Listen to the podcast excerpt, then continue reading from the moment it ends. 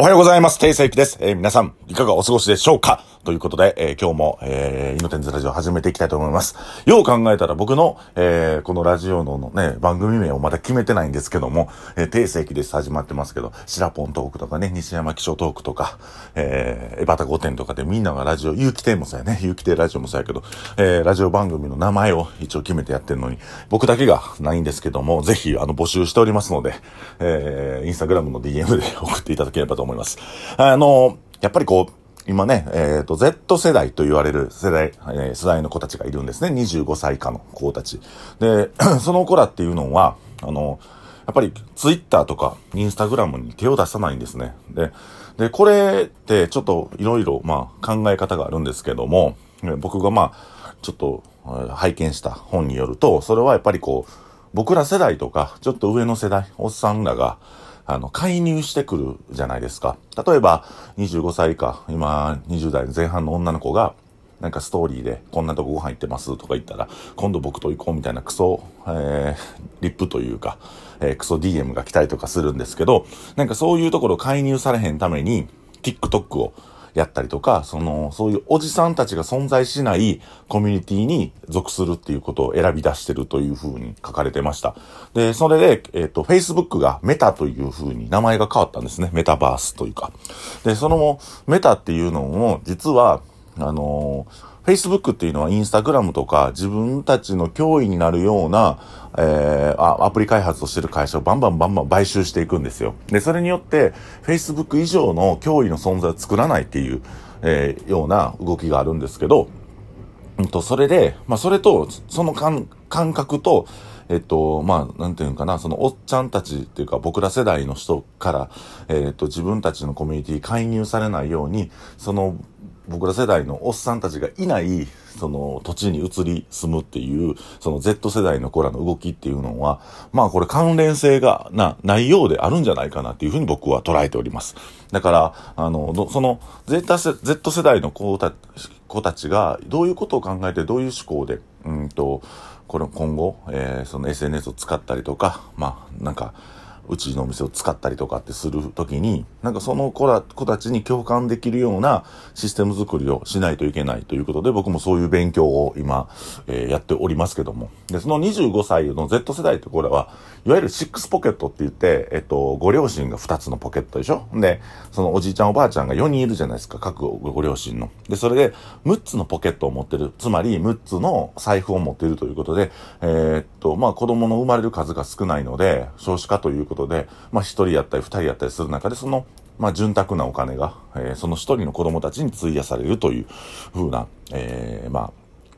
えー、その豊かな Z 世代というのが代表されるんですけども、まあまあ、とはいえ、みんながみんなね、その、えっ、ー、と、裕福な家庭で育ってるわけでもないので、えー、その子たちがシックスポケットがあるからといって、そのね、たくさんお金を持ってるわけではないんですけども、あの、そういう子たちの購買意欲を、えー、くすぐるような、えー、マーケティングっていうのはたくさんされているというふうに、えー、勉強しました。で、あの、僕たちもね、飲食店としてその、まあ、Z 世代の子たちに向けていろいろアプローチをかけていかなあかんなっていうのを、まあ、始めて、まあ、それが TikTok を僕ら始めるっていうわけじゃなくて、まあ、その子たちがこう、気持ちよく飲めるためにはどうすべきかっていうことを、まあ、いろいろ、えー、案を出しながら企画してるので、えー、そこら辺も皆さん注目していただければと思います。ね、Facebook のマックザ、マーク・ザッカーバーグって、あのー、ソーシャル、何だっけ？映画あったよね。あれで出てきたのにすごいね、若手の、なんかこう、新進気鋭の、うん、ね、ビデオネアみたいな感じで出てきたのに、今となってはその疎まれる存在になってるっていうのがなんかちょっと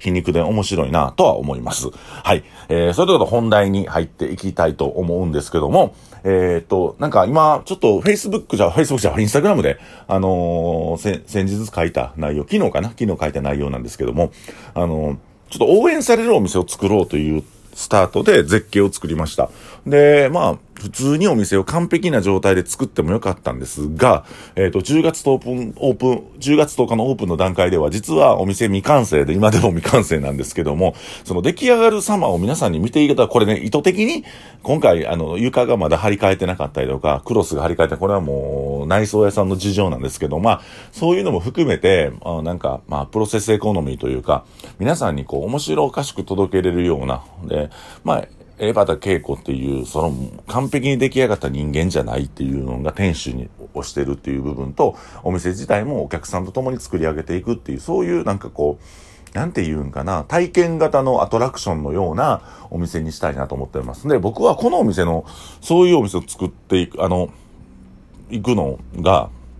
行くのはとてもいいことやと思ってて、やっぱりその人の成長とともに店の成長があるんですけど、店が完璧な状態で、完璧な状態っていうか、まあその、ご飯とか料理とか美味しくて当たり前やねんけど、その、うん、お店としては作り上げる伸びしろがあった方が、やっぱり長い時間楽しめると思うんですよね。で、まあ、その、インスタグラムにも書いたように、モーニング娘。方式じゃないですけど、頑張って、二次、二次優とかもそうやね。なんか頑張ってるその様を、えー、お客さんと共に楽しんで成長していく過程の中でデビューした時に、すごく応援の、あ応援したい気持ちが、あの、湧き起こるっていうような、あの、そういう、う作りにしてあると思うんですけども、お店もそうあってもいいと思ってるんですね、僕は。で、まあ、あの、現状未熟かもしれませんし、現状まだまだ目標とは程遠いっていう状況で、で、お店が成り立ったとしても、共に成長していったりとか、うんと、共になんかその、お客さんの、うん、なんかな、メニューとかは別に変わったりしないんですよ。で、うん、要望とか、もういろいろ言うてほしいっていう部分もあるんですけども、何よりも、なんかこう、もうクラファンもやったんですけど、皆さんのそのお金が、えー、本当に稼働していくことで、こう、クラファンってこう、お店が出来上がったりするじゃないですか。だからほんまに参加チケットのようなもんなんです。あれは前売りチケットで、えっ、ー、と、3300円、5500円、1万1000円っていう風に、前売りチケットの方式を取ってるんですが、実は、その、一緒にこの、えー、絶景っていう楽しいお店ができ、できていく過程の、まあ、あの、ライドチケットっていうか、うんと、搭乗券やと思ってるんで、なんかそういうふうに、えー、もう今たくさんね、あの、過去、稀にあ、過去ではなかったぐらい、皆さんチケットの利用率が高いんですけども、なんかそこら辺も僕は今回、あの、嬉しいことやなと思っております。で、そういうふうに応援参加型の、えっ、ー、と、お店を作るっていうのは僕初めてちょっと今回やってみましたが、どうですかね？なんか、あの、他のお店との違いを感じていただけてるんでしょうか？どうでしょうか？皆さん。あの、そういうふうに、うん、皆さんが、感じていただければ一番いいですし、また、ケイちゃんの店毎日行きたいとか、ケイちゃん応援したいっていう人が一人でも増えたらいいなと思っております。えー、まあそんな感じでね、えー、絶景というのはちょっと特殊な方式でお店を作ったっていう部分もあって、で、また前もちょっとおしゃべりさせてもらいましたが、とにかく偏愛、好きを突き詰めたお店です。あの、今現状僕が好きなものを突き詰めて、いろんなとこ旅行行ったりとか、ケイちゃんといろいろ旅行行って、えー、圧倒的なその、体験をすることによって、あの料理とか、あのお酒とかっていうのは実は出来上がってるっていうお話を、え、以前させてもらいましたが、えー、そういった感じで、ちょっとね、絶景っていうのは、変なお店であると思います。僕は個人的には素晴らしいお店であると思う、思うと同時に、変なお店になってる、偏愛のお店になってると思います。偏愛っていうのは変っていう意味じゃなくて、偏った愛って書くんですけども、やっぱり偏りがあるお店ではあると思うので、なんかそういうお店が今、こう、皆さんの応援とともに、えー、どんどんどんどん盛り上がってい、えー、くのが楽しいですね。で、またゲストバイトっていうのも、すごいこう、直接的に応援する、自分の労働力、労働力で応援するっていうことですので、あの、ね、そんな、まあ遊び半分でこうお酒飲みながらやってほしいんですけども、やっぱゲストバイトっていうこうわざわざやってくれるっていうのは本当にありがたいと思っております。えー、こういった感じで、えー、絶景というお店ができまして、えー、えっ、ー、と、一次多頭と、多頭、多頭か、舞かしてる状態でございますが、えー、皆さん本当にね、たくさんの方に来ていただいて、えー、もっともっとね、えー、お客さんの、えー、裾野というか、えー、どんどんどんどん広げていって、たくさんの人に愛されるお店を作っていきたいなと思います。あの、お店ってね、うんと、まあ、絶景とかっていうのはすごいこう、人数制限も限られてますし、おタバコが店内で吸えないという不便なところもございますが、まあそこもね、まるっと皆さん愛していただければと思います。えー、今日はバフェス、ヤバフェスでございます。命食堂で DJ を聴きながらみんなでね、わーっと飲もうというイベントをしておりますので、えー、ぜひ皆さんそちらの方も、えー、ご来場いただければと思います。えー、まあね、えっ、と、こんな状況でコロナも明けて、なんか、自粛疲れで皆さんね、あの、パーッと飲みたいっていう気持ち、全部我々受け止めますんで、えー、ぜひ、えー、ご来店いただければとえー、思っております。えー、絶景命食堂天国、これからも皆さんよろしくお願いいたします。新しいお店の情報は、もうちょっと後で公開したいと思います。以上、定世紀でした。ありがとうございます。